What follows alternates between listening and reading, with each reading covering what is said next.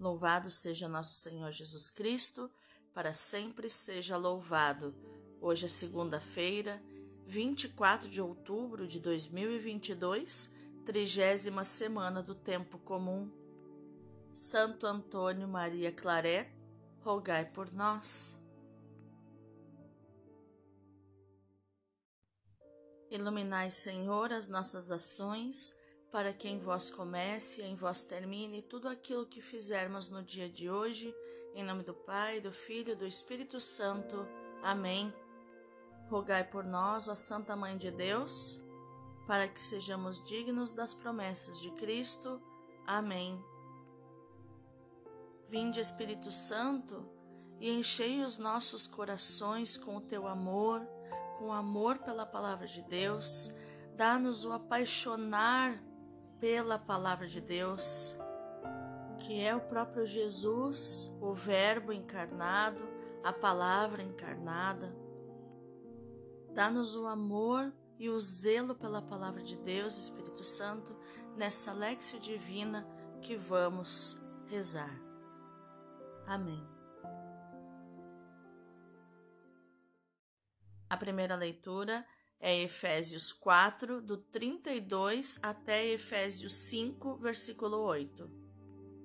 Irmãos, sede bons uns para com os outros, sede compassivos, perdoai-vos mutuamente, como Deus vos perdoou por meio de Cristo. Sede imitadores de Deus, como filhos que Ele ama. Vivei no amor, como Cristo nos amou e se entregou a si mesmo a Deus por nós, em oblação e sacrifício de suave odor. A devassidão ou qualquer espécie de impureza ou cobiça sequer sejam mencionadas entre vós, como convém a santos. Nada de palavras grosseiras, insensatas ou obscenas, que são inconvenientes Dedicai-vos antes à ação de graças, pois sabei o bem que o devasso, o impuro, o avarento, que é um idólatra, são excluídos da herança no reino de Cristo e de Deus. Que ninguém vos engane com palavras vazias. Tudo isso atrai a cólera de Deus sobre os que lhe desobedecem não sejais seus cúmplices. Outrora erais trevas, mas agora sois luz no Senhor, vivei como filhos da luz. Palavra do Senhor, graças a Deus. O responsório de hoje é o Salmo 1, versículos do 1 ao 6, e o refrão é Efésios 5, 1. Sejamos, pois, imitadores do Senhor, como convém aos amados filhos seus. Feliz é todo aquele que não anda conforme os conselhos dos perversos, que não entra no caminho dos malvados, nem junto aos zombadores vai sentar-se, mas encontra seu prazer na lei de Deus e a medita dia e noite sem cessar. Eis que ele é semelhante a uma árvore que à beira da torrente está plantada ela sempre dá seus frutos a seu tempo e jamais as suas folhas vão murchar. Eis que tudo o que ele faz vai prosperar. Mas bem outra é a sorte dos perversos. Ao contrário, são iguais à palha seca, espalhada e dispersada pelo vento. Pois Deus vigia o caminho dos eleitos, mas a estrada dos malvados leva à morte. Sejamos, pois, imitadores do Senhor, como convém aos amados filhos seus. O evangelho de hoje é Lucas 13, do 10 ao 17. Aleluia, aleluia, aleluia. Vossa palavra é a verdade, santificai-nos na verdade. Aleluia, aleluia, aleluia.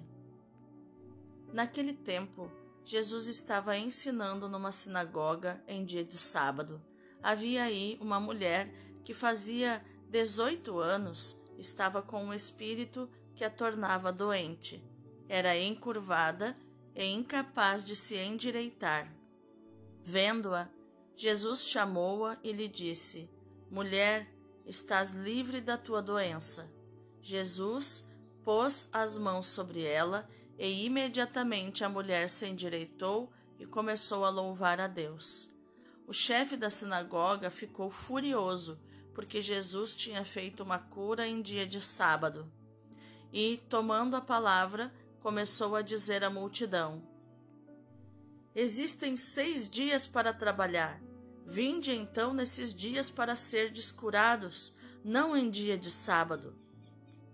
O Senhor lhe respondeu: Hipócritas, cada um de vós não solta do curral o boi ou o jumento para dar-lhe de beber, mesmo que seja dia de sábado? Esta filha de Abraão, que Satanás amarrou durante dezoito anos, não deveria ser libertada dessa prisão em dia de sábado? Esta resposta envergonhou todos os inimigos de Jesus e a multidão inteira se alegrava com as maravilhas que ele fazia. Palavra da salvação, glória a vós, Senhor. Vejamos agora o contexto das leituras de hoje. As leituras de hoje são muito fortes e impactantes para nós. Na primeira leitura, Paulo diz aos Efésios e a nós também que o batizado vive em Cristo e é morada do Espírito Santo.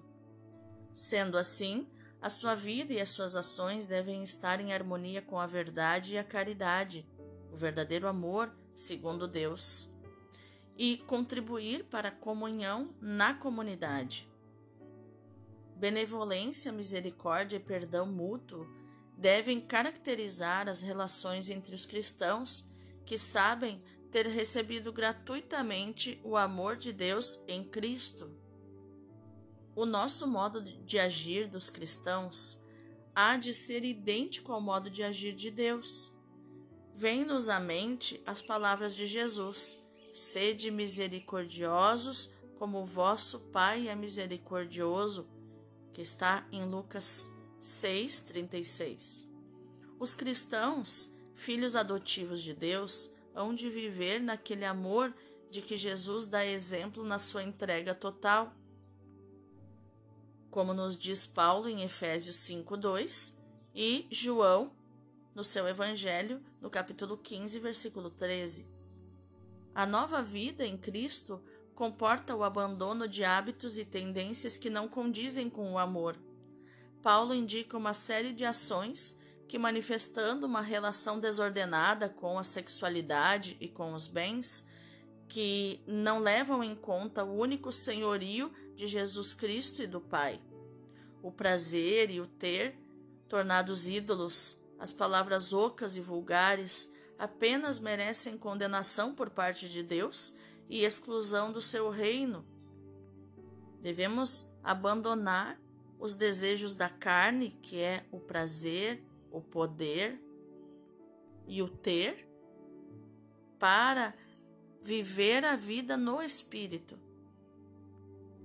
E daí vem o insistente convite do apóstolo Paulo a que os efésios cristãos não sigam aqueles que os querem associar à sua rebelião contra Deus, onde se encontravam antes do batismo. Depois de iluminados pela graça do sacramento, não vivam nas trevas do afastamento de Deus, mas na luz da comunhão com Ele, uma vez que são filhos. E o salmo de hoje vem confirmar esta postura adulta, madura, tanto é, emocionalmente quanto espiritualmente, porque para acessarmos o espírito precisamos tirar, remover da frente da porta do nosso espírito os entulhos emocionais, porque a nossa alma fica antes do espírito, ela fica na frente, né? com todas as nossas emoções, com todos os nossos padrões de comportamento, com a nossa visão do que é o amor, segundo a forma com que nossos pais nos amaram. E o salmo vem confirmar esta postura, não de escravos, mas de filhos amados de Deus, que não seguimos o conselho de quem é do mundo, dos malvados, como diz o salmo, mas encontramos nosso prazer na lei de Deus, nos seus mandamentos, naquilo que ele pensou e desejou a nosso respeito. Já o Evangelho nos mostra que Jesus prossegue a caminhada para Jerusalém, onde irá se manifestar e onde irá realizar a sua missão salvífica na cruz. Lucas coloca ao longo desta caminhada os ensinamentos de Jesus aos discípulos. Eles são chamados a percorrer o mesmo caminho do Mestre, a partirem de Jerusalém. O milagre da cura da mulher curvada é narrado apenas por Lucas. Jesus realiza esse milagre no sábado, provocando a indignação do chefe da sinagoga. O Senhor aproveita o ensejo para reafirmar o essencial da mensagem evangélica, o amor de Deus, revelado por Jesus, libertando o ser humano da lei, que, tendo sido dada para lhe garantir a liberdade, para garantir a liberdade a todas as pessoas, acabara por torná-los escravos, por tornar as pessoas escravas. O amor de Deus é absolutamente gratuito. Jesus curou a mulher sem que ela pedisse. Com o seu gesto, Jesus afirma que o sábado está ao serviço da vida. Para quem ama a Deus, deixar de fazer o bem significa fazer o mal. E é efetivamente mal o desprezo do chefe da sinagoga. E são também mal os pensamentos dos adversários de Jesus, para quem o anúncio do reino se torna uma vergonha. Se confirma aqui aquilo que eu venho dito sobre a oração. A oração não depende de quem faz e nem de quem, nem de quem recebe a oração, mas depende daquele que a escuta, que é o Todo-Poderoso, que é aquele que tem poder de curar. Basta que a nossa oração seja feita com fé, uma fé sem duvidar e já crendo que já recebemos aquilo que estamos pedindo, como Jesus ensina em Marcos 11, 22. A mulher encurvada foi curada sem pedir a cura. Recebeu algo que precisava, mas que não pediu. A palavra de Jesus realiza o que ela diz. Os seus gestos nada tem a ver com o espetáculo que davam os taumaturgos orientais, que eram os milagreiros e adivinhos daquele tempo. Jesus liberta do espírito maligno, origem do mal, que deforma a imagem do ser humano, tornando-o escravo, incapaz de erguer os olhos para o Criador. Esta mulher, encurvada, não conseguia ver o rosto de Jesus. Ela só olhava para o chão. Jesus devolve não só a postura a esta mulher, mas a capacidade de erguer os olhos para o seu Criador. Ela, que pela, pelo seu corpo precisava estar debaixo de todas as pessoas para quem olhasse, se sentia inferior, se sentia com menos valia, se sentia menos que os outros, agora recupera a sua dignidade restituída por Jesus, essa dignidade da relação vital com Deus.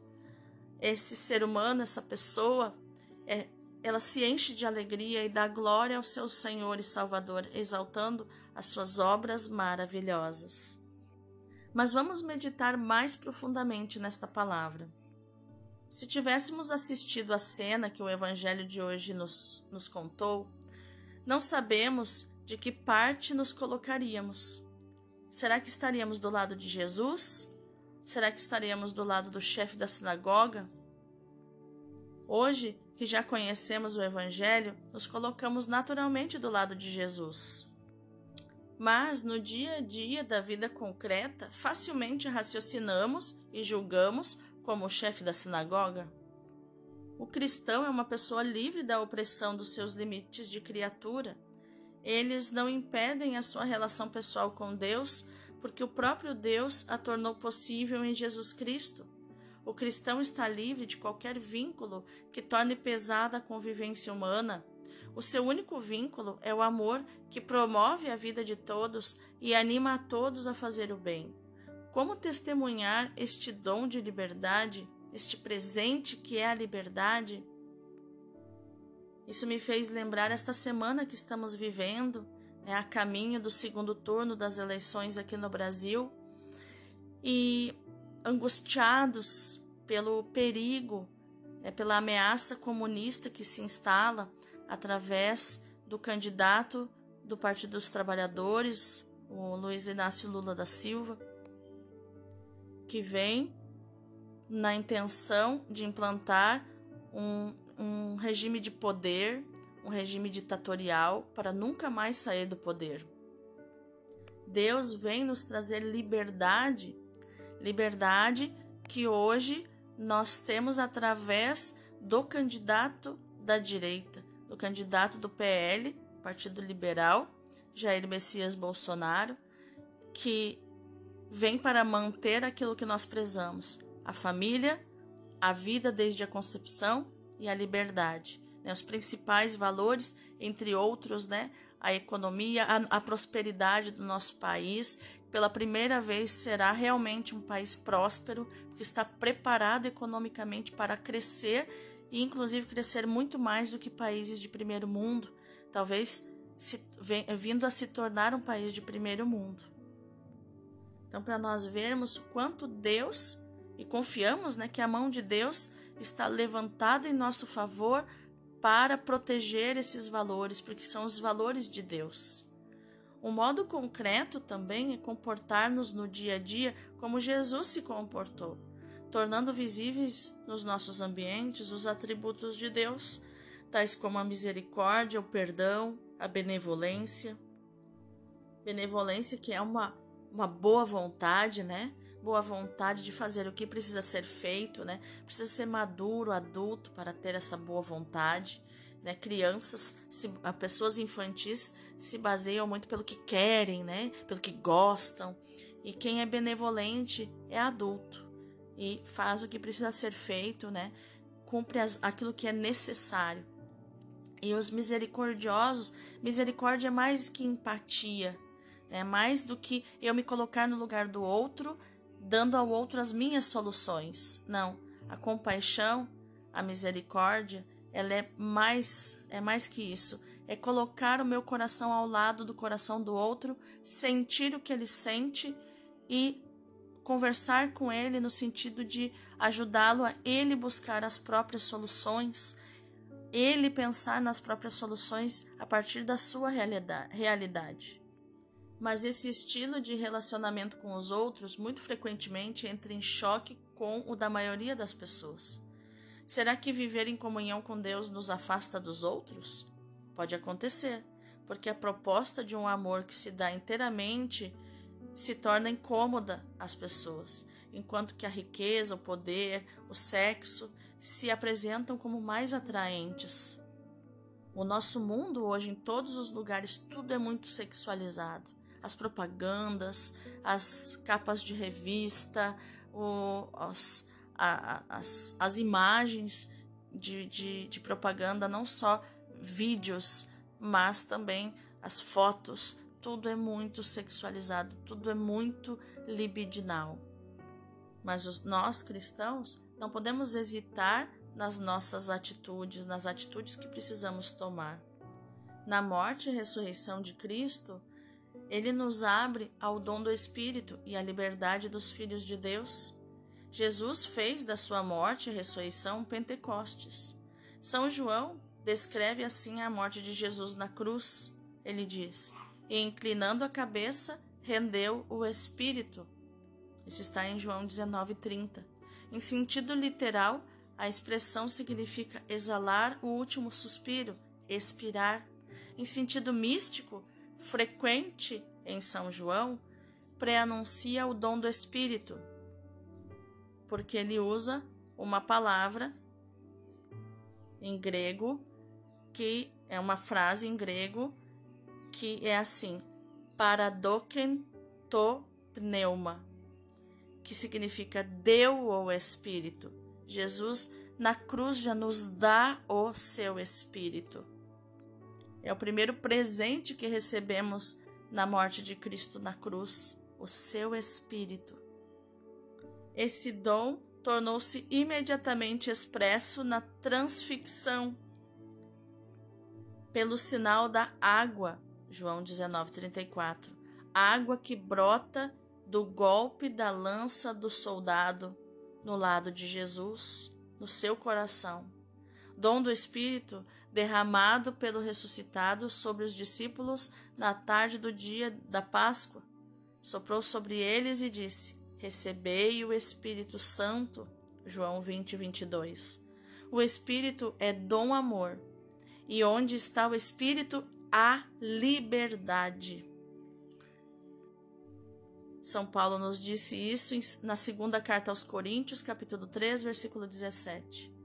É essa liberdade que somos chamados a viver e a testemunhar no nosso mundo, pretensamente livre mas dominado por tantos preconceitos e pelas paixões mais desenfreadas. O Espírito nos liberta realmente até de nós mesmos. Basta pensar nos seus preciosos frutos, como diz Paulo em Gálatas 5:22, particularmente no autodomínio, no domínio de, de si próprios, chamado temperança, né, o domínio das nossas paixões, das nossas emoções. Quando nos nossos pensamentos, desejos, afetos, palavras, ações, não nos deixamos guiar pelo nosso eu, pelo nosso egoísmo, mas nos deixamos guiar pelo Espírito de Deus. O mesmo Espírito nos coloca a serviço da libertação dos seres humanos, a libertação das pessoas, em qualquer tempo e circunstância, porque depois de Deus, o mais valioso é a pessoa concreta. Vamos orar? Senhor, tu sabes quanto desejo erguer os meus olhos para os grandes ideais que me apresentas, para os teus planos, que me apresentas e vem ao encontro dos mais profundos anseios da humanidade.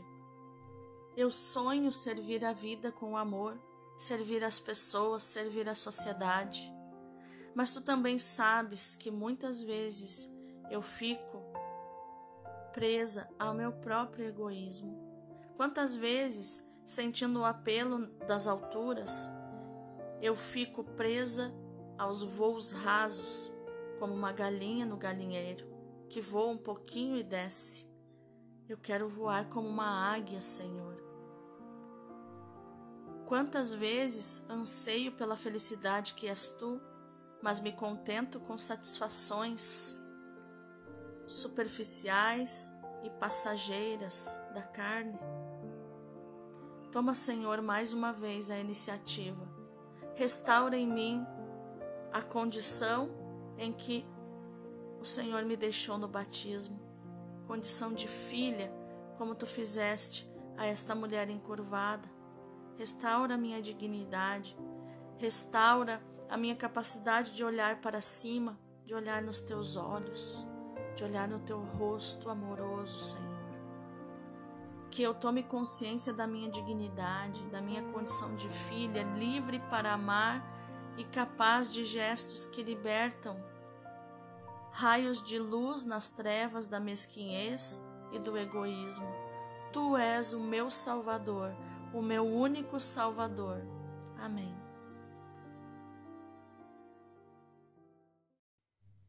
Vamos contemplar mais profundamente esta palavra. Ide, portanto, com confiança, com o Espírito Santo agindo dentro e a obediência dirigindo, dirigindo fora, avançareis seguramente na via do amor, no caminho do amor. Ultrapassareis todas as dificuldades